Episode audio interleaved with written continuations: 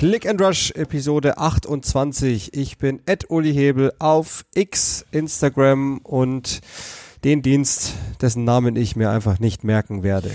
Ich bin Ed Joachim Hebel auf allen Diensten, auf denen Uli auch ist und stets zu euren Diensten. Also wenn das jetzt mal nicht genial war, dann glaube ich es aber.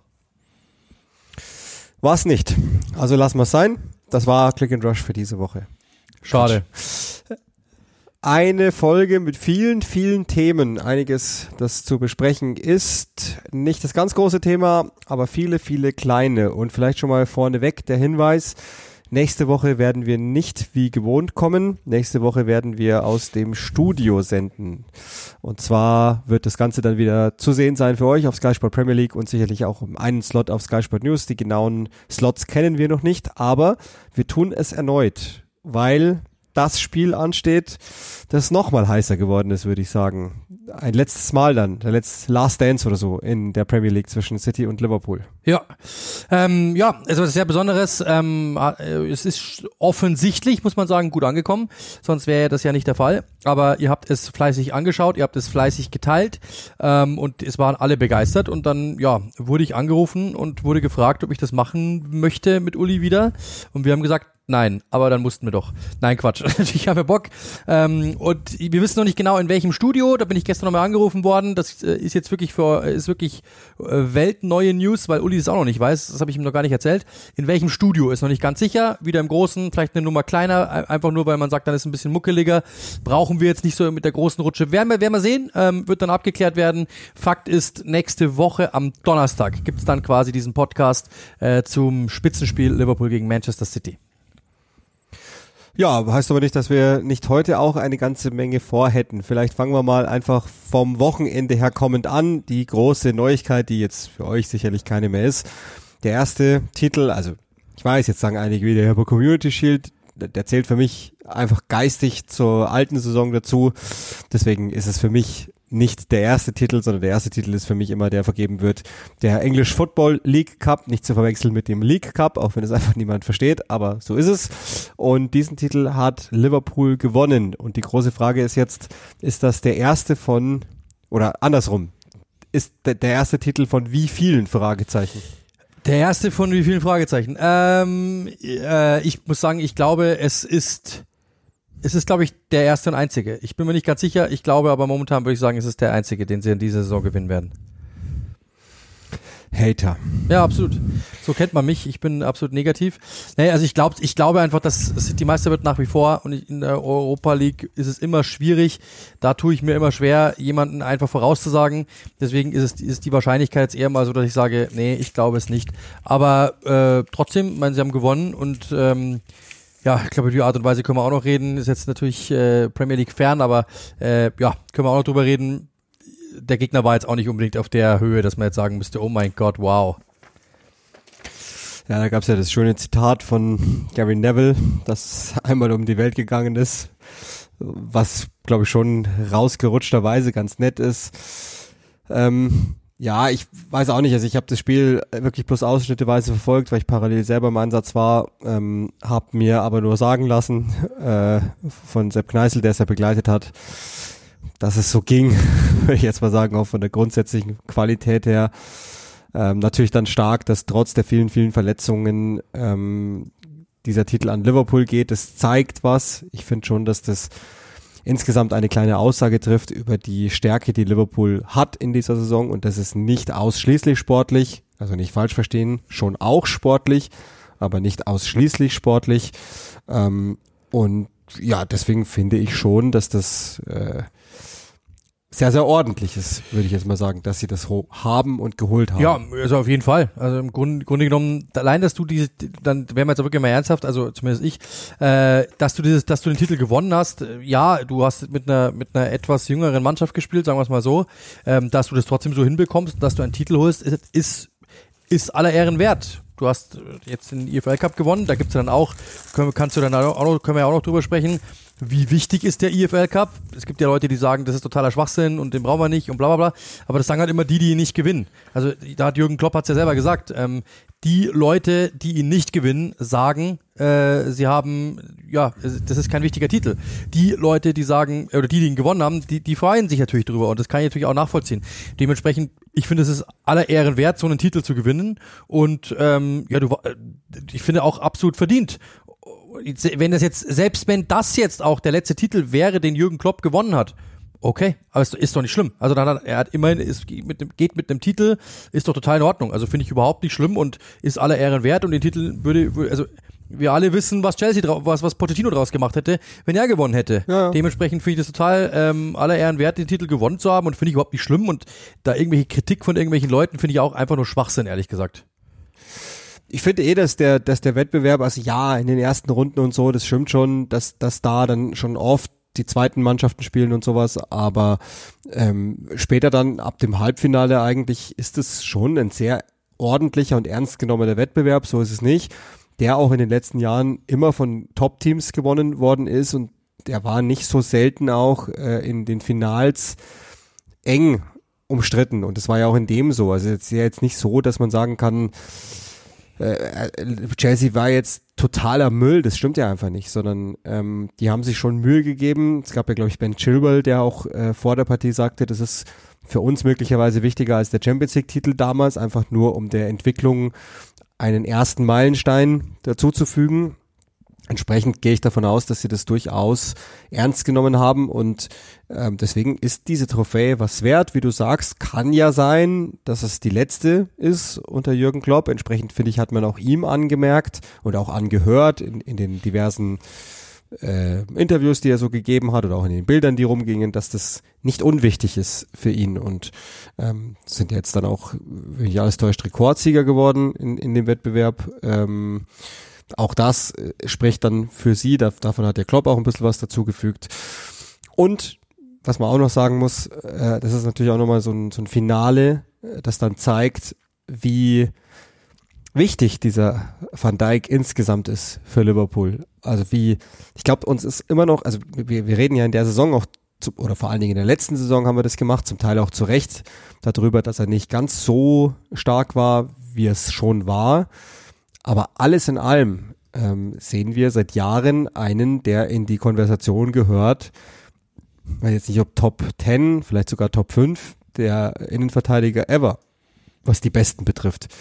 Äh, aus verschiedenen Gründen. Und die, die Persönlichkeit, die Van Dijk auf dem Platz ist, die rechtfertigt schon. Müssen wir mal von oben her ein Ranking aufstellen. Aber ich sage jetzt mal, die richtigen Innenverteidiger in den modernen Ketten, also kein Libero oder so, da würde ich wahrscheinlich schon Richtung Top 5 gehen und wäre mir da sehr, sehr sicher, dass er da mit drin steckt. Und das ist dann auch in solchen Spielen, insbesondere in solchen Spielen zu sehen, wie in diesem. Ja, also die letzten anderthalb Jahre finde ich finde ich jetzt finde ich jetzt nicht mehr absolut hyper elitär, also im Sinne von elitär äh, All-Time Great, aber wenn man alles zusammenzählt auf jeden Fall.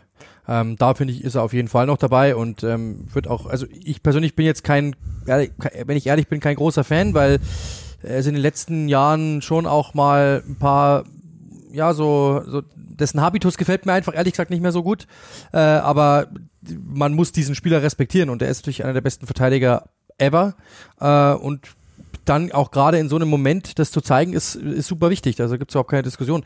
Deswegen ähm, auch da, das ist einfach nur eine private Meinung. Ich bin ja, ich würde mir jetzt kein Van Dijk-Trikot kaufen, aber ähm, das ist überhaupt keine Kritik. Also das ist immer, wie gesagt, wie du es gesagt hast, einer der besten Verteidiger ever. Da kann dann jeder seinen eigenen Geschmack haben, nach seiner Fasson entscheiden. Der eine sagt, äh, nein, ich finde äh, John Terry cooler, der andere sagt, ich finde Rio Ferdinand, der andere sagt, was weiß ich. Ähm, ich persönlich also insgesamt, ich meine, wir haben darüber diskutiert, dass der eigentlich hätte damals Weltfußballer werden müssen. Äh, und, und dementsprechend, ja. ähm, das ist, das ist ein Alltime Great. Brauchen wir überhaupt nicht drüber reden. Also das, das wird, das wird ihm nicht mehr genommen werden. Also ihr habt gehört, das ist kein, ist keine Kritik, ist einfach nur Hate, weil genau. Sky-Moderatoren sind alle City-Fans. Absolut, genau. Und Liverpool auch im Übrigen, sind beides. Also, es ist ja, es ist, also wir, wir wechseln immer hin und her. Wie, wie es uns, wie es uns gerade passt. Also mal bin ich das, mal bin ich das. Aber jetzt hau mal raus, wenn wir schon dabei sind. Bester Innenverteidiger ever für dich? In der Premier League. Ja, also ja, können auch Premier League machen, ja. Wahrscheinlich eh das gleiche, aber. Nö, also ever würde ich sagen, also für mich ever, ever, ever, ever ist, äh, ich glaube, jetzt an Sergio Ramos wird keiner rankommen. Äh, Im Endeffekt, Ja. das ist meine, Ja, das, das würde ich jetzt mal sagen, der hat aber logischerweise nicht Premier League gespielt. In der Premier League kannst du dann sagen, Ferdinand ist mit Sicherheit einer, John Terry ist mit Sicherheit einer, Vidic vielleicht, aber auch der gab es zwei, drei Jahre, wo ich sage, wow. Ähm, aber ich glaube, so bei in, in, um die dann Van Dijk, also es wird einer von diesen dreien sein. Oder vielleicht habe ich jetzt auch einen vergessen, wenn ich jetzt gar- Nee, nee, nee, nee, glaube ich nicht. Nee. Also mein, mein, klar, wenn man jetzt äh, ganz zurückblicken würde, dann könnte man jetzt, also wie gesagt, Beckenbauer, glaube ich, zählt da nicht rein. Vermutlich müsste man Maldini nennen. So, aber ja, aber in der Premier League, wenn wir jetzt sprechen, dann würde ich sagen, ist Ferdinand für mich die Nummer eins, aber nicht mehr so klar vor Van Dijk, muss ich ehrlich sagen. Und Terry ist für mich re relativ deutlich dahinter, muss ich echt sagen. Ja. Ja, klar. Also ich, ich, wie gesagt, Terry war, hat hat halt andere Attribute einfach. Äh, Es hat ja eher klassischerer, klassischerer Manndecker, hat dieses Spielaufbau halt nicht so gehabt. Dafür halt die Mentalität, glaube ich, da können die anderen einpacken. Äh, deswegen, es hat äh, und auch diese Bissigkeit und diese Härte, äh, ich glaube, da können die anderen ein, ein, einpacken. Deswegen, mh, wer, wer halt wen lieber mag. Also ich, ich würde John Terry, der hat, ist natürlich nicht so geschliffen gewesen, aber dafür halt, äh, wie gesagt, in manchen Dingen einfach jedem überlegen, glaube ich. Äh, Also deswegen rausrechnen würde ich den nicht. Es war schon, der war jahrelang schon, äh, puh, Freunde. ja, ja. ja. Sonst würden wir ihn ja nicht nennen. Freunde. Ist ja irgendwie auch eine Überleitung, die mir jetzt zufälligerweise gerade aufgefallen ist. Ähm, zu Rio Ferdinand. Jetzt heißt, ich durchkreuze jetzt unsere Pläne ein wenig. Es gab eine Aussage, und damit widmen wir uns irgendwie jetzt dem Manchester United Blog sozusagen. Es gab eine Aussage von Rio Ferdinand in seinem äh, 5 UK Magazin, nenne ich es jetzt einfach mal. Ähm, das war eine Aussage, die schon viel, viel, viel diskutiert worden ist in England. Und zwar hat er sinngemäß gesagt, wenn Arteta ein Angebot bekäme von Manchester United, würde der da 100% hingehen. Glaubst du das? Glaubst du es jetzt oder glaubst du es überhaupt? Also, das ist der größte Quatsch, den ich in meinem Leben jemals gehört habe.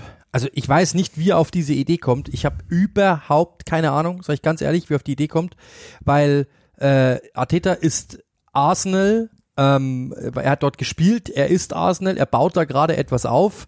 Äh, ich glaube, also der einzige Verein, bei dem ich mir wirklich vorstellen könnte, dass er gehen würde, wäre ähm, äh, wäre der FC Barcelona. Und nicht einmal da hat er ja, oder wurde, glaube ich, würde er momentan gehen. Kann sein, dass er irgendwann mal landen wird, okay. Aber und also, ähm, Manchester United ist ein, ein Rivale Arsenals. Dazu haben die jahrelang gegen die gespielt in der Phase, in der Arteta äh, ähm, bei Arsenal war und waren große Rivalen von Manchester United. Ich kann mir nicht vorstellen, dass Arteta irgendwo in England nochmal trainieren wird, außer der ist vielleicht 67, 67, was ich im Übrigen auch nicht glaube, dass der da noch trainieren wird. Ähm, aber, weil das hört man auch schon so durch, dass er da, da nicht so Bock drauf hat. Aber ich könnte mir eher vorstellen, dass er dann noch bei Everton vielleicht nochmal sagt, ja, da war ich Ewigkeiten und das könnte ich mir vorstellen, bla bla bla. Wenn, der, wenn er jetzt mal irgendwie ich sag mal, abstinken würde. Aber momentan gibt es überhaupt keinen Grund, zu Manchester United zu gehen. Es gibt überhaupt keinen Grund für ihn. Also finanziell glaube ich, er wird bei Arsenal nicht schlecht bezahlt. Der nächste Vertrag wird dann sowieso irre werden bei ihm.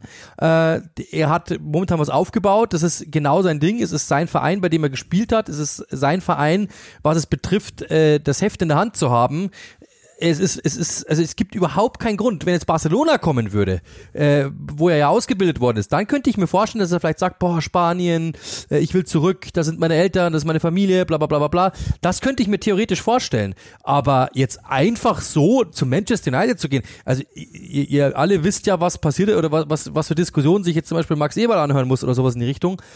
Der, also ich glaube, dessen komplette Reputation wäre weg. Also ich kann mir das überhaupt nicht vorstellen, dass der das macht. Also wirklich beim besten Willen nicht.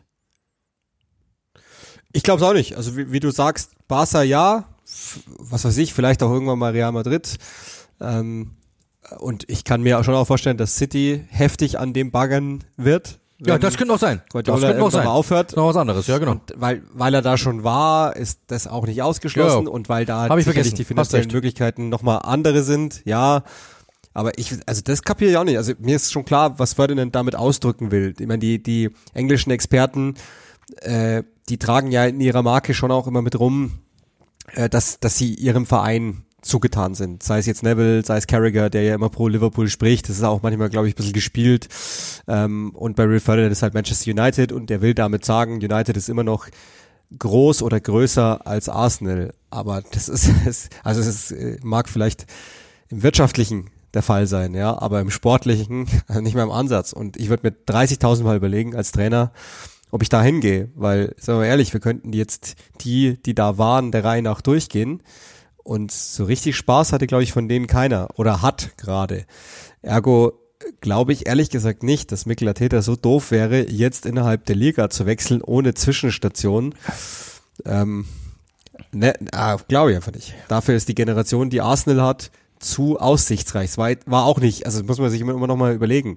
War nicht so schlecht, was die Samstagabend gespielt haben. Ja. Um nicht zu sagen, es war recht viel besser geht's eigentlich. Es gibt nicht. also, wie gesagt, also Arsenal ist momentan in einer herausragenden Verfassung. Wirklich. Das ist jetzt, äh, kann man jetzt, äh, das glaube ich, ist sogar viel zu wenig.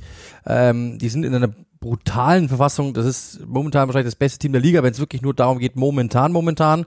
Äh, dementsprechend ich kann mir nicht vorstellen, dass der, also ich weiß nicht, wie, er, also wie du sagst, ja, er ist, er ist logischerweise äh, äh, ja Red Devil gebrandet, das ist ja auch okay, kann auch sein. Und du willst deinem Verein dann vielleicht auch pleasen irgendwie und willst sagen, hey, wir sind auch noch da und du willst damit sagen, Manchester United ist, eine, ist noch immer eine größere Marke am Ende des Tages, wenn man alles zusammenzielt. Kann sein, dass er das so sieht. Aber das heißt ja nicht, dass Mikkel Arteta dahin geht. Wenn jetzt Mikkel Arteta, ich sage jetzt mal Roberto de Zerbi wäre, dann ist das eine andere Diskussion. Dann könnte man sagen, ah okay, der kommt von Brighton, dann geht der vielleicht lieber zu Manchester United als zu Arsenal. Tendenziell, weil du halt sagst, da kann ich was aufbauen, jetzt kommt der neue Besitzer, die haben eine ganz andere Ambition, bla bla bla. Könnte ich mir vorstellen.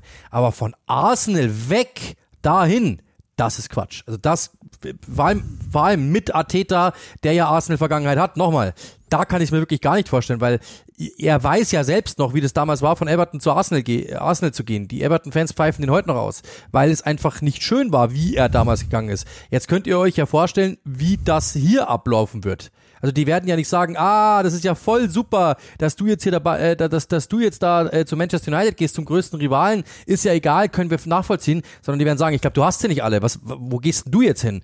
Deshalb, also das kann ich mir, also ich, ja, muss, muss ich mir wirklich, äh, jetzt kann ich, kann ich dich zitieren von letzter Woche, das Zitat muss ich mir schön saufen, um es einigermaßen verstehen zu können, weil es macht einfach von A bis Z keinen Sinn. Also ich verstehe, warum er es sagt, aber er, ich, ich glaube auch am Ende des Tages, das glaubt er selbst nicht. Da bin ich mir sicher.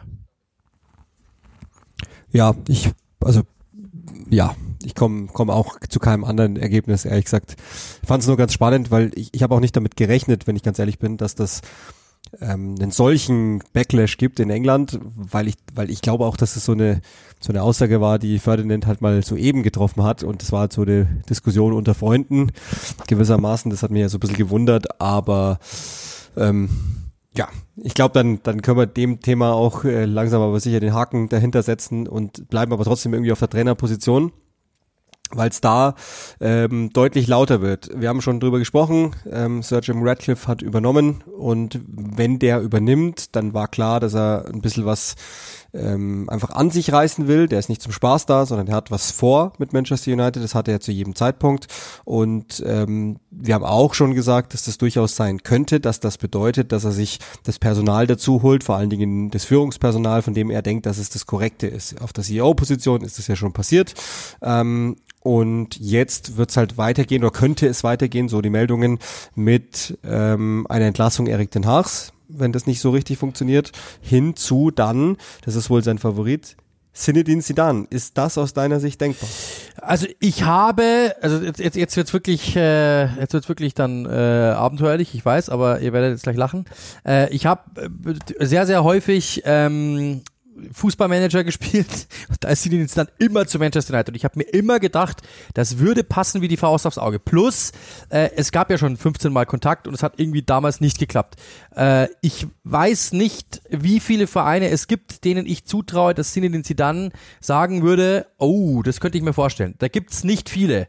Äh, und dieses äh, Manchester United hat ja immer dieses pompöse, dieses royale irgendwie rundum. Ich kann mir schon vorstellen, dass wenn Radcliffe zu dem geht und sagt, hey, äh, ich habe da äh, irgendwie Bock drauf, kann ich mir schon vorstellen, dass es irgendwie funktioniert, dass der sagt, hey, ähm, das machen wir. Also ich kann es mir irgendwie schon vorstellen, aber da muss man natürlich logischerweise ähm, ja sich schon irgendwie muss man schon irgendwie schauen, dass, ähm, dass, es, dass es geht, aber ich kann mir vorstellen, dass ähm, Zinedine Zidane ein guter, guter Fit wäre, nur ähm, ich weiß halt jetzt nicht genau, ob er das unter der Saison machen würde. Also wenn nach der Saison könnte ich es mir schon eher vorstellen, ehrlich gesagt. Ich kann es bei Zidane nicht einschätzen. Ich habe irgendwie immer das Gefühl, das ist kein normaler Trainer, der ähm, normal auf einen Trainerjob wartet, sondern ich habe immer das Gefühl, das ist so einer wie so ein Joker. Wenn er Bock drauf hat, dann macht das, wenn nicht, dann nicht. Nachdem er aber jetzt selbst einige Male auch in jüngerer Vergangenheit gesagt hat, er würde gerne wieder äh, an der Seitenlinie Platz nehmen, ist es dann doch irgendwie wieder nicht ganz ausgeschlossen. Auch da würde ich vom Gefühl her wieder sagen, naja, da macht er halt Juventus, wenn, wenn die irgendwann sich mal zum Beispiel von Allegri trennen sollten, aber einfach nur, weil, weil ich mir, also ich kann das halt schwer vorstellen, dass der irgendwo anders hingeht oder Frankreich als Nationalmannschaft oder was. Klar, ähm, ob's äh, auch da, ob ich mir Manchester United antun würde in Anführungszeichen, weiß ich gar nicht. Ähm, ist natürlich äh, so oder so, sie dann her oder hin und ob das der richtige ist oder nicht, ist natürlich für Eric Den Haag jetzt eine echt schwierige Situation. Also der wird man merkt ihm schon auch an, er wird ein bisschen dünnhäutiger, hat jetzt wieder auf Jamie Carragher und dessen Kritik reagiert. Ähm, die Ergebnisse, du hast ja am Samstag gleich was, oder? Das voll im Spiel ja. gemacht. Ähm, die Ergebnisse, die Art und Weise, die wir hier mehrfach schon besprochen hatten, ähm, ist jetzt nicht so, dass man, also ich würde jetzt nicht hergehen und Jobgarantien verteilen. Also kann mir schon vorstellen, dass da was dran ist, dass die was verändern wollen.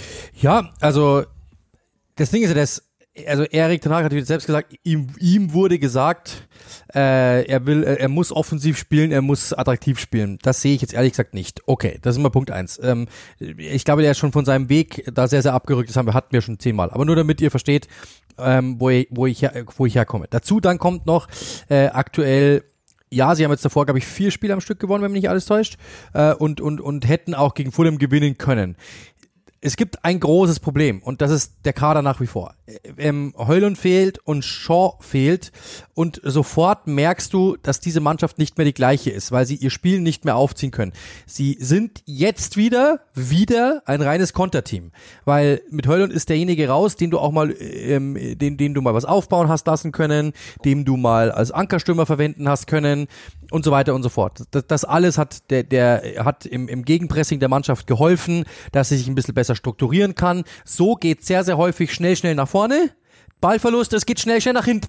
Und sie kommen nicht mehr durch. Äh, sie haben, das hat man richtig gesehen gegen Fulham, wie häufig die durch die Mitte gespielt haben. Casimiro war einfach offen, wird auch alleine gelassen und dann ist plötzlich, sind die im Zentrum zwei frei, laufen durch und können nach außen schieben und können oder nach außen spielen. Und das ist ja das genau, was Manchester United nicht mag. Du hast äh, mit Dallo jemanden, der nach vorne sehr, sehr gut denkt, aber du hast nach hinten, äh, macht er halt einfach Alibi manchmal.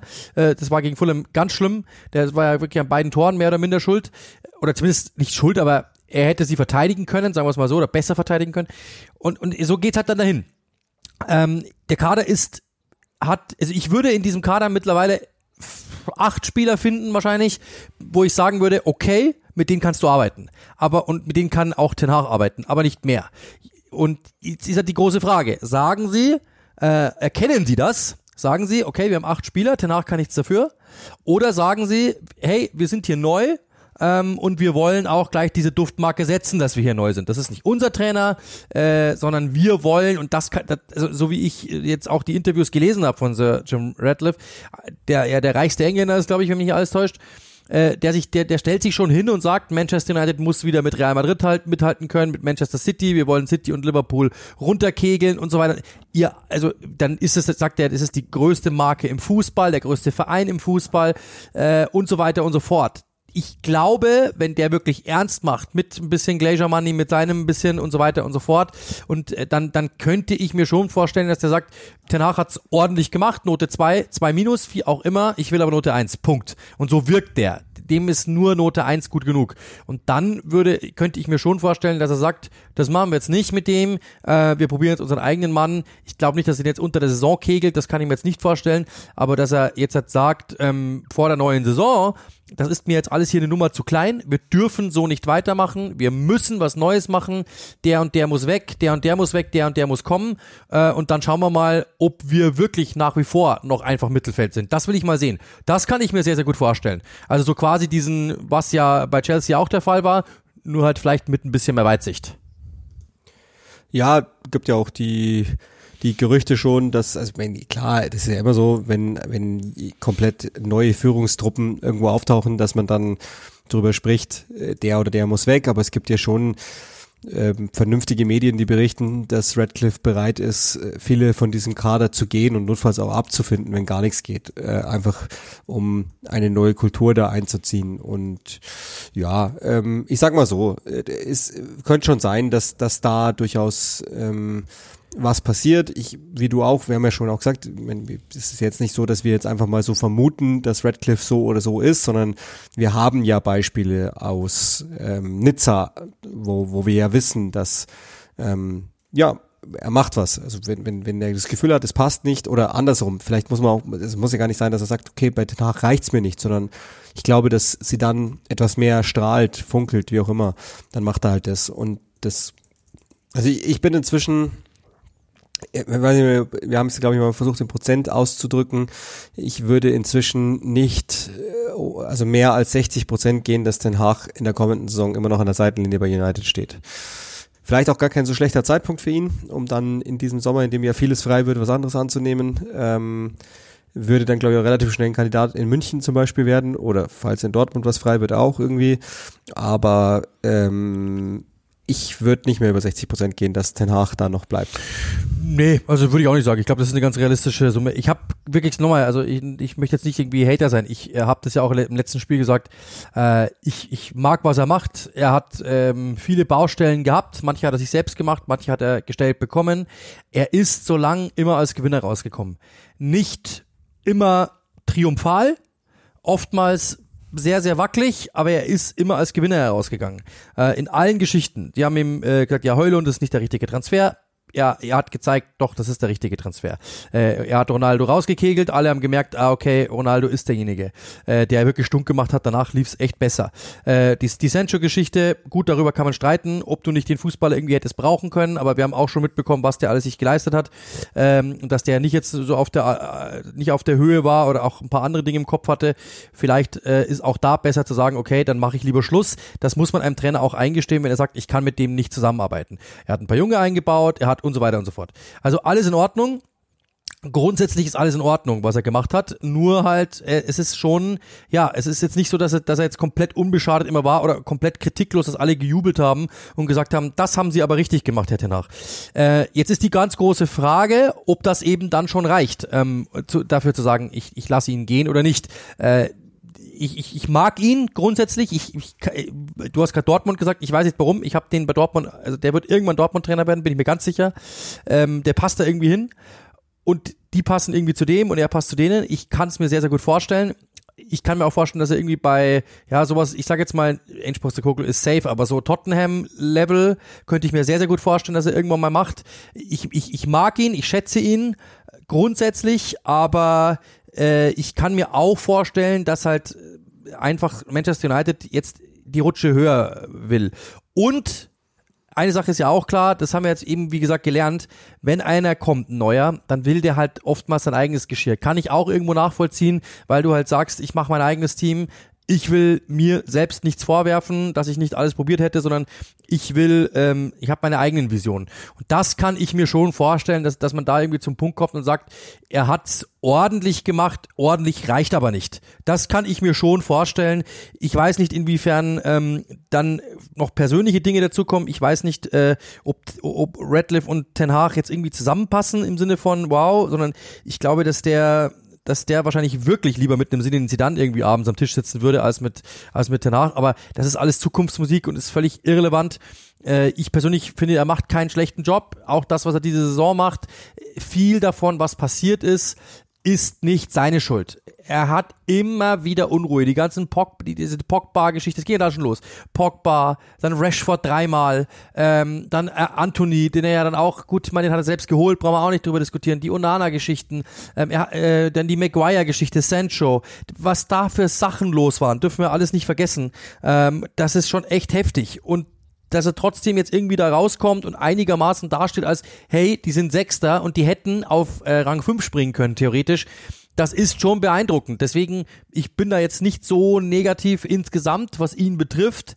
Aber ich habe halt diese, diese Variable Radcliffe nicht drinnen, weil ich nicht sagen kann, Radcliffe nicht drin. Es kann schon sein, dass der einfach sagt, sorry, ähm, ich will sie den Zidane, weil das ist Champions League und ich will den Besten aller Besten haben. Ja, mehr, mehr als möglich. Ich sage immer auch, ähm, ich bin jetzt, also das Den Haag, das, das ist kein schlechter Job und ich habe immer auch gesagt, ich glaube, der hat kontrolliert, was er kontrollieren kann. Aber ist es gut genug für die zweite Saison bei einem Verein wie Manchester United? In der ersten Saison habe ich keine Zweifel, ob es gut genug ist für die zweite da habe ich meine Zweifel, wenn ich ehrlich bin, ähm, weil es teilweise Rückschritte sind auf dem Platz, äh, die man nachvollziehen kann. Aber das wird wahrscheinlich Radcliffe relativ wenig interessieren, ob die nachzuvollziehen sind oder ob er sie erklären kann, Erik danach. Sondern wenn er das Gefühl hat, nee, geht nicht in die richtige Richtung, dann, so haben wir ihn kennengelernt, ist er rigoros genug zu sagen, gut, dann nein, danke. Das, das ist einfach so der, der eine Punkt dazu, den, den ich da dazu habe. Aber ähm, bleibt ja auch ein Thema letztlich, das, das weitergeführt wird. Ich habe gelesen, ich glaube der Kollege Paul von den Manchester Evening News war es, war ein ganz netter Satz, weil du ja auch ähm, deinen Take zu Anthony gesagt hast am Samstag. Der hat nur geschrieben, don't blame Anthony. Äh, es gibt 907 Millionen Gründe, die man auch anführen könnte. Ja, ja, aber eigentlich ein ganz netter Freunde, Satz. Aber also ja, ja, ich weiß schon. Es, es macht ja trotzdem den einen nicht besser, aber das sagt ja nur nochmal, und so also, geht es auch im Artikel dann drum, dass er halt sagt, äh, wenn, wenn, also wir könnten uns jetzt jeden Einzelnen rauspicken. Ist so. Keiner hat funktioniert, so. weil hinter keinem eine zusammenhängende Idee stand, sondern immer nur das Einzelschicksal. Äh, ja, aber also bei Anthony hast du ja immer das Gefühl, also äh, ähm, hast du ja immer das Gefühl, du siehst diese wie bei Homer Simpson dieses dieses äh, wie nennt man das? Was ist das für Becken spielende Äffchen in seinem Kopf, wenn er einen Ball bekommt? Das ist einfach nur, äh, äh, ich renne einfach blind drauf los. Also ja, äh, ist einfach nicht mein Typ und vor allem auch, ich weiß, ich weiß nicht, das ist einfach nicht mein Typ. Wenn ich den sehe, dann fehlen mir 20 Euro im Geldbeutel. Ich weiß nicht warum. Ja, und United 100 Millionen. Ja. Absolut, ja. Aber, aber, aber der Take ist doch gut. Also der, der Take ist doch kreativ. Er hat mehr offene, offene Verfahren als äh, Torbeteiligung in dieser Saison. Es ist A richtig und B witzig, finde ich. Ich feiere mich selten selbst, ja. aber hier muss es sein. Und C und C stock traurig, aber ja, stimmt. Ähm, ich würde sagen, wir verlassen United und verlieren noch ein Wort zu einem geglückten Debüt. Oliver Glasner hat in seinem ersten Spiel erwartungsgemäß gewonnen in Überzahl. Ähm, was, was müssen wir dazu noch sagen? Außer, dass ich mir hab sagen lassen, dass ähm, die Stimmung ihm gegenüber äußerst wohlwollend war. Also Crystal Palace im Sellers Park hat sich wirklich sehr auf Glasner gefreut und scheint ihm fürs erste Mal zu folgen und zwar vollkommen.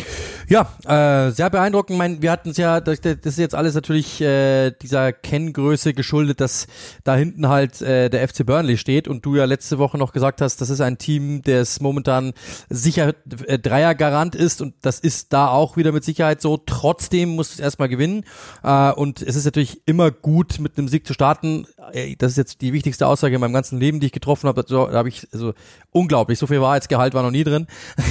Aber dass, dass du so starten kannst, ist doch beeindruckend und dass du auch mit drei Toren starten kannst, dass du zu Null bleibst, ist doch alles in Ordnung. Also lieber hast du so ein 3-0 gegen den Gegner und die Mannschaft merkt, ah, das könnte alles funktionieren und du konntest ein bisschen üben. Es ist ein bisschen, es ist ein profanes Wort, aber du kannst, konntest dich einspielen.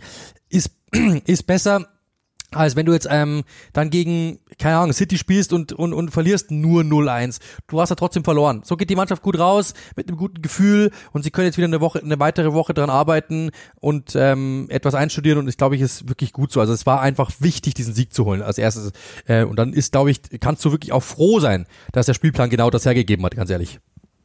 Ja, vielleicht ist das ja auch dann die Idee hinter der ähm, hinter dem Tausch einfach gewesen, dass man es zu diesem Zeitpunkt dann auch macht. Den Montag noch schön abgewartet und dann in die neue Ära gehen mit, mit einem garantierten Sieg in Anführungszeichen. Hätte natürlich auch schief gehen können, klar, dann hätten wir anders gesprochen, aber so glaube ich, ist fürs Erste auch jetzt irgendwie schwachsinnig darüber zu sprechen, was hat sich schon verändert und so weiter und so weiter. Das machen wir dann, wenn der mal ein paar Tage, ein paar Wochen im Amt ist, dann werden wir uns das sicherlich etwas genauer anschauen. Es gab das eine Thema, das glaube ich noch komplett oben drüber steht. Das ist wieder ein Teil sportpolitisches zumindest. Am Montag kam die Nachricht, dass der FC Everton mit seiner Berufung gegen den ursprünglichen Abzug von zehn Punkten, der ja dann bereits in der laufenden Saison gegolten hat, äh, erfolgreich war. Also ging ja darum, die Premier League hat äh, Everton vorgeworfen, dass sie ähm, gegen die Nachhaltigkeits- und Rentabilitätsregeln verstoßen haben in einem abgesteckten Zeitraum. Ähm, Everton hat einen Verlust angegeben. Die Premier League hat das anders bewertet und hat ihnen erst einmal 10 Punkte Punktabzug verordnet mit sofortigem Eintritt in der laufenden Saison. Und jetzt hat Everton das Ganze geschafft, nach erfolgreicher Berufung das zumindest zu korrigieren auf vier Punkte.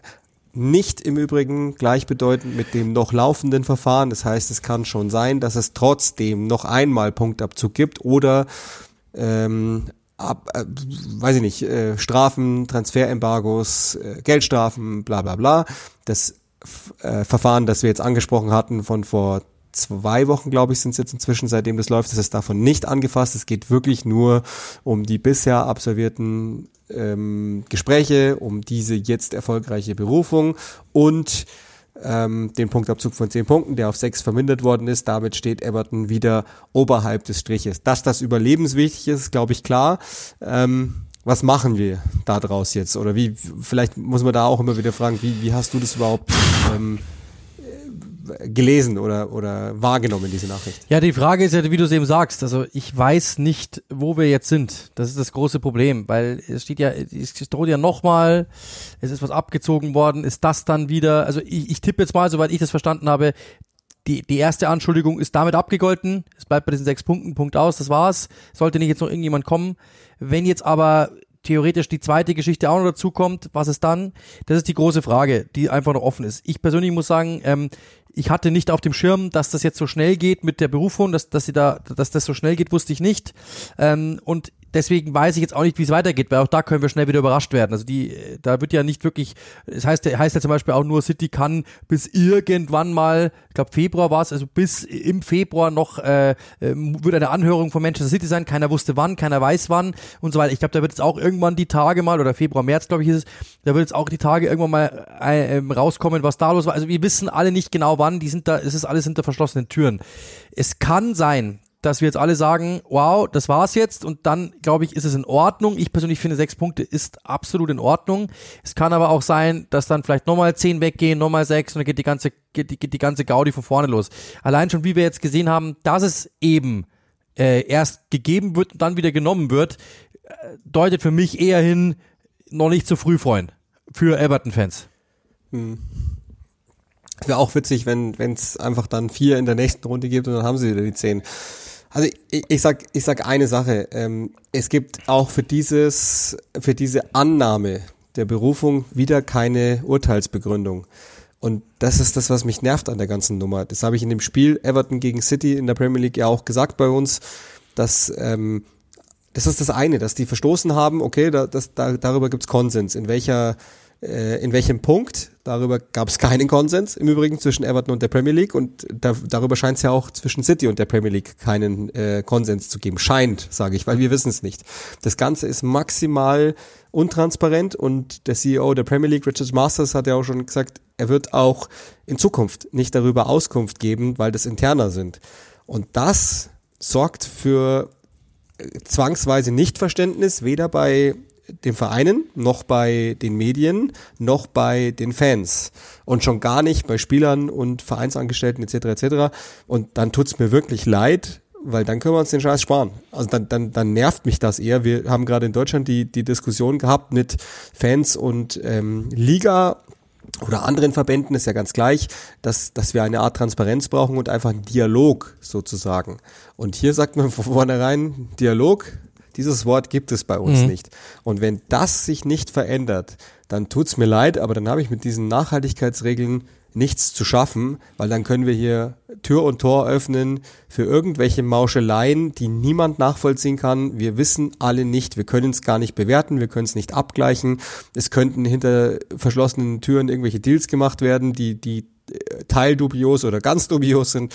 Und dann tut's mir wirklich leid, aber so funktioniert es nicht. Und da bin ich, also das ist jetzt mal vorneweg grundsätzlich dazu gesagt. Jetzt, ich bin jetzt immer noch nicht recht viel klüger. Also nee. wir haben ja schon mal erklärt, dass unterschiedlich bewertet worden ist, dass Everton denkt, wir haben ja kooperiert, wir haben alles angegeben entsprechend. Und ja, wir haben verstoßen, wir haben zu viel ausgegeben im Vergleich zu den Einnahmen, bla bla bla, haben aber Teile des, des ähm, Stadionbaus anders bewertet, als das die Premier League wohl getan hat. Dann redet man nochmal drüber, dann geht man ähm, nochmal an den Tisch und sagt, okay, gut, ja, offensichtlich scheint die Premier League gesagt zu haben, ihr habt ja recht. Und im Übrigen, alles, was ich jetzt sage, ist nicht verbrieft. Das ist nur vermutet.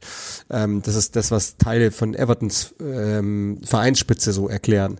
Aber ob es so ist und warum jetzt von 10 auf 6 reduziert worden ist, wissen wir nicht. Was das für Manchester City bedeutet und deren Fälle, wissen wir nicht. Was das für Evertons Fall Nummer 2 bedeutet, wissen wir nicht. Was es für Nottingham Forest bedeutet, wissen wir nicht.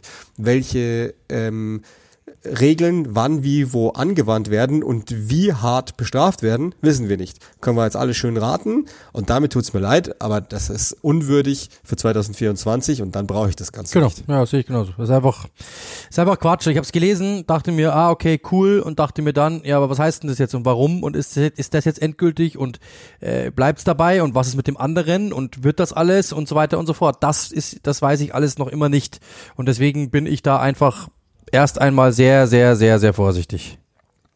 Und das macht es halt jetzt auch so schwierig, das dann abschließend zu bewerten. Also was wir halt sagen können ist, dass natürlich ähm, Everton mit nur minus sechs fürs Erste, wohlgemerkt, mit nur minus sechs natürlich ähm, weit weniger großen Rucksack auf dem Rücken hat. Sie stehen im Moment oberhalb des Striches, trotzdem sie jetzt gerade nicht, nicht ernsthaft gewinnen.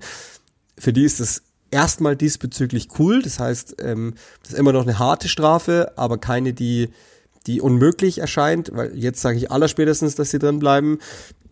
Aber das war's. Also mit der Strafe selber weiß ich nichts anzufangen, sondern wir müssen wahrscheinlich uns genau darauf fokussieren. Okay, Evertons Chancen sind definitiv gestiegen, weil sie halt vier Punkte weniger holen müssen, um wirklich drin zu bleiben. Aber das war's dann auch schon. Ja, genau. Also ich weiß es auch nicht. Ich bin bin bin ratlos und bin sehr gespannt, wie es da weitergeht, ehrlich gesagt, weil wir alle wissen, was äh, da, da das ist. Also es könnte jeden Tag die nächste Meldung kommen. Äh, für für das für das zweite gibt's fünf Punkte, für das für, für, äh, Nottingham kriegt 13 Punkte, was weiß ich. Ich habe keine Ahnung. Schöne Zeiten. Ganz echt komisch in, in, in solchen Tagen, in denen wir sprechen, in denen ja eigentlich irgendwie alles ähm, transparent gemacht wird, weil jeder das auch einfordert und so, dass man, dass man das so macht, das finde ich ehrlicherweise total. Ja, vor allem du öffnest ja mit allem äh, Tür, Tür, Tür und Tor, weil äh, du gibst, du erstmal nimmst du den zehn Punkte weg. Da sind die erst schon mal, oh mein Gott, oh mein Gott. Und dann, äh, dann, dann äh, gibt es die Möglichkeit, Einspruch zu halten, okay, das ist normal, aber dann gibst du ihnen vier zurück. Jetzt ist doch ganz klar, was passieren wird. Jeder einzelne Verein wird versuchen, dorthin zu gehen und zu sagen, nein, äh, wir wollen bitte Einspruch. Äh. Und damit zögerst du alles nach draußen und vielleicht ist die Saison dann vorbei und irgendjemand darf dann doch drin bleiben oder steigt zu Unrecht ab, das weißt du auch nicht. Und, und das ist dann. Das, ja, genau, dann kann man es. Dann können wir uns die Entscheidung gleich sparen. Entwickeln. Genau, könnt ihr auch eine Dynamik entwickeln, dass, dass diese zehn Punkte das Team dermaßen demoralisieren, ja, genau. dass die gar nicht mehr jetzt auf die Beine kommen oder dass, weiß ich nicht, ein Trainer dann sagt, okay, gut, dann, dann macht den Käse hier alleine oder was weiß ich, was alles denkbar ist, ohne dass wir dann am Ende wissen, ähm, worum es geht. Das, ich finde das schon, äh, also es ist echt eigentlich erstaunlich, wie, wie sowas passieren kann. Das ist, ich habe das in dem Spiel auch gesagt. Ähm, das Gemeine ist ja, dass Everton äh, und das Schicksal von ihnen. Ich meine, der, der, der, auch da gibt's ja jetzt wieder neuerliche Berichte, dass der Takeover der 777 Group, ähm, dass das sich jetzt noch mal länger zögert, weil ähm, gewisse Checks zeitlich schon wieder abgelaufen sind. Das heißt, auch da ist irgendwie der Verein im Limbo. Also das ist so, ja gut, keine Ahnung, was die morgen sind. Dass dann der alte Besitzer nichts mehr machen wird, ist ja irgendwie einigermaßen nachvollziehbar. Ähm, dass die neuen Besitzer noch nicht an der Macht sind, das setzt ja so ein Verein fast schachmatt erstmal. Und das Gemeine ist, dass Everton im Februar 2024, deren Schicksal wird komplett kom also nicht, nicht, stimmt nicht komplett, weil wenn sie absteigen würden, dann können wir es eh wahrscheinlich komplett lassen, aber Ansonsten wird Evertons Schicksal abseits des Platzes bestimmt. Und das ist echt schlecht. Also dass das natürlich auch alles so kommt, gebündelt auf einen Zeitpunkt, das ist auch nochmal eine, Eigenwilligkeit des Schicksals sozusagen, aber erstaunlich finde ich es schon und ähm, vielleicht sind sie auch, also wir haben ja jahrelang nur vermutet, dass das ein gewisses Chaos ist, weil wir halt die Entscheidungen gesehen haben mit Brands hin, Brand, Brands in den Vorstand, zwei Wochen später weg, ähm, Rafa Benitez geholt, ähm, Luca Digne äh, verkauft Rafa Benitez weg und so. Da haben wir irgendwann mal gesagt, okay, das sieht so aus, als wäre es Chaos. Wir wussten es aber nicht. Jetzt wissen wir's und dann ist das irgendwie vielleicht auch einfach nur die die Geister, die sie gerufen haben. Nichtsdestotrotz finde ich und es ist bitter, dass das dann alles auf ein Datum fällt, vielleicht auch nicht, vielleicht ist auch irgendwie einfach nur logische Konsequenz und trotzdem finde ich, dass wir jetzt über all das hier sprechen und trotzdem immer noch nichts wissen. Also alles, was wir jetzt vermelden, kann sich übermorgen schon wieder geändert haben. Auch da wissen wir nicht, wann endlich das Urteil für Fall Nummer zwei kommt, der, der Verstöße. Ähm, das finde ich schon erstaunlich und das würde mich, glaube ich, würde ich für diesen Verein ähm, arbeiten oder, oder ein Herz dafür haben, da würde mich das echt nerven. Ja, sehe ich genauso. Dann haben wir dieses Thema ebenfalls. Das heißt, wir sind eigentlich, glaube ich, für diese Woche mit unseren Themen durch. Ist das, sehe ich das richtig oder? Absolut, nee. Äh, ja, äh, City Haaland könntest du noch kurz ansprechen, das haben wir noch gemeint. Ah ja, genau. Ja, das wäre nicht verkehrt wahrscheinlich, wenn, wenn jemand ähm, zum zweiten Mal innerhalb von zwölf Monaten fünf Tore in einer Partie erzielt, dann sollte er gewürdigt werden. Ihr werdet es ja mitbekommen haben. Wir können Tag zwei von FA Cup Runde 5 nicht mehr mitnehmen, weil wir am Mittwoch aufnehmen, am späten Nachmittag. Aber der Dienstag ist natürlich noch mit reingekommen und äh, Manchester City hat 6 zu 2 gewonnen gegen Luton Town. Jetzt könnten wir uns theoretisch alle möglichen Themen dazu aussuchen, aber wahrscheinlich ist das dominante Thema, dass Haaland eben fünfmal trifft. Viermal davon vorgelegt von Kevin De Bruyne, der im Übrigen jetzt auf einen Vorlagenschnitt kommt, seitdem er wieder zurück ist von unter 42 Minuten pro Assist, was, was auch echt einfach wow ist, kaum zu, zu glauben. Aber ich meine, du kannst dich da besser reinversetzen, wahrscheinlich in den Stürmer, als ich das kann was das bedeutet, fünfmal zu treffen, schon wieder. Ja, also ehrlich gesagt, es gab ja die Diskussion bei dem, bei dem Arsenal-Spiel äh, oder nach dem Arsenal-Spiel, dass er da viele Spiele, äh, viele Dinge hat. Nee, nicht Arsenal, gegen was? Gegen Chelsea was. Sorry, pardon. Gegen Chelsea was. Dass er viele Dinge hat liegen lassen, da habe ich die Zusammenfassung gemacht und er hat ein paar Dinge liegen lassen. Ähm, das waren aber alles Dreiviertelchancen. Also die hätte er vielleicht in einem guten Tag gemacht, die muss man jetzt aber auch nicht machen. Das ist jetzt nicht so, dass man jetzt irgendwie sagen müsste, oh mein Gott, wie blind kann man sein, sondern er hat, die waren auch teilweise nicht einfach zu nehmen. Es waren halt viele unglückliche Situationen auf einmal. Dann denkt man sich, naja, der Haaland muss doch einen davon machen. Ja, theoretisch ja, aber hat er nicht gemacht. Und das finde ich jetzt auch nicht schlimm. Äh, dann daraus gleich zu machen, dass der in der Formkrise ist und dass er irgendwie und so weiter und so fort, selbst wenn, wissen wir alle, wie lang wird eine Formkrise von Erling Haaland an anhalten, nicht lange. Dementsprechend, das ist äh, etwas Herausragendes als Stürmer.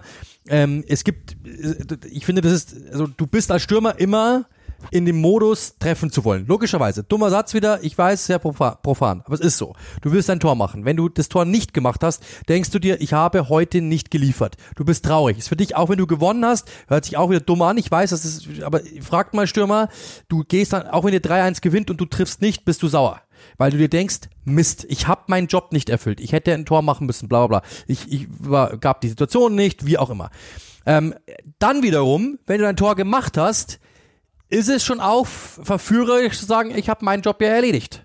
Also selbst wenn wir 1-1 gespielt, ich habe mein Tor gemacht. Also ich habe meinen Teil eingehalten. So wie Torhüter ja auch. Wenn 0-0, dann sagen nicht die, ich habe meinen Job gehalten. Das, ist, das sind die zwei egoistischsten Positionen im Fußball, weil du messbar bist an dem, was du, was du produziert hast. Deswegen, ähm, da, da, es gibt viele, die sagen, nach einem Tor höre ich auf. Ja, ganz, ganz übertrieben, ganz überspitzt. Fünf Tore ist Wahnsinn, weil das zeigt, dass das für ein unglaublicher Typ ist, wie hoch, wie, wie, wie sehr er es will, wie, wie lange er seine Konzentration aufrechterhalten kann und über seine Klasse brauchen wir ja nicht reden. Äh, deswegen, das ist eine herausragende Leistung, die er dort ähm, äh, hingelegt hat und wirklich fünf Tore, Respekt, weil geschenkt worden ist es ihm auch nicht.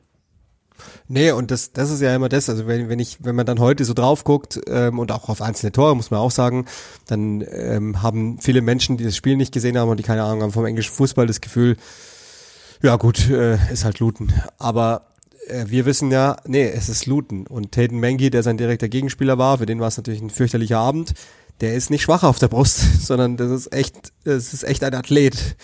Und der hat sich sehr, sehr, sehr schwer getan. City hat das einfach, die haben einfach wahnsinnig gut gelernt aus, aus dem Spiel Premier League im Dezember, ähm, wie sie diese Kette, diesen Regel durchspielen oder in dem Fall meistens überspielen, haben es geschafft, die Räume freizuziehen. Das ist die Qualität, die City hatte, dass Haaland dann am Ende den Pokal bekommt, Man of the Match und so weiter. Zu Recht auch irgendwie, aber ähm, es war sehr viel mehr. Es war ein richtig gutes Spiel von City. Es war generell ein gutes FA Cup Spiel, muss man auch sagen. Und ähm, dann lassen wir den Pokal schon fast wieder Pokal sein, würde ich sagen, weil wir dann ja schon Richtung Wochenende wieder blicken und die Premier League vor allen Dingen vor unserer Brust genau. sozusagen haben. Ich habe nur ein Spiel. Äh, es wird ein verhältnismäßig sanftes Wochenende für mich. Aber äh, Liverpool gegen Nottingham. Jetzt weiß ich gar nicht wann. Ich glaube 13.30 kann es wieder sein. Oder kann das mal sein, dass ich das habe? Ich bin mir nicht ganz sicher. Äh, auf jeden Fall Liverpool gegen Nottingham. Ich habe ähm, Luton gegen Aston Villa, also die, die Antwort, ich glaube sogar auch an, an nee, Road, bin mir aber gar nicht 16 Uhr, mhm. dann sehen wir uns.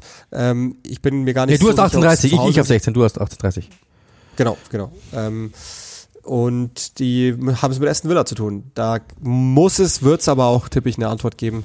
Da werde ich mich drum kümmern an diesem Wochenende und dann geht's ja eh schon in die, in die, in den, also da sind wir schon im März. Und im März wird bei Cities äh, Schedule zum Beispiel, also schon mal ein kleiner Spoiler für nächste Woche, äh, tippe ich mal, du kannst zwar nichts gewinnen im März, aber kannst ganz schön viel verlieren. Und äh, der März wird, wird uns einige Wahrheiten geben, so viel ist sicher. Zumal äh, West London Derby, Brentford gegen Chelsea, äh, Tottenham gegen Crystal Palace, also da kann Oliver Glasner, bin ich so gespannt drauf.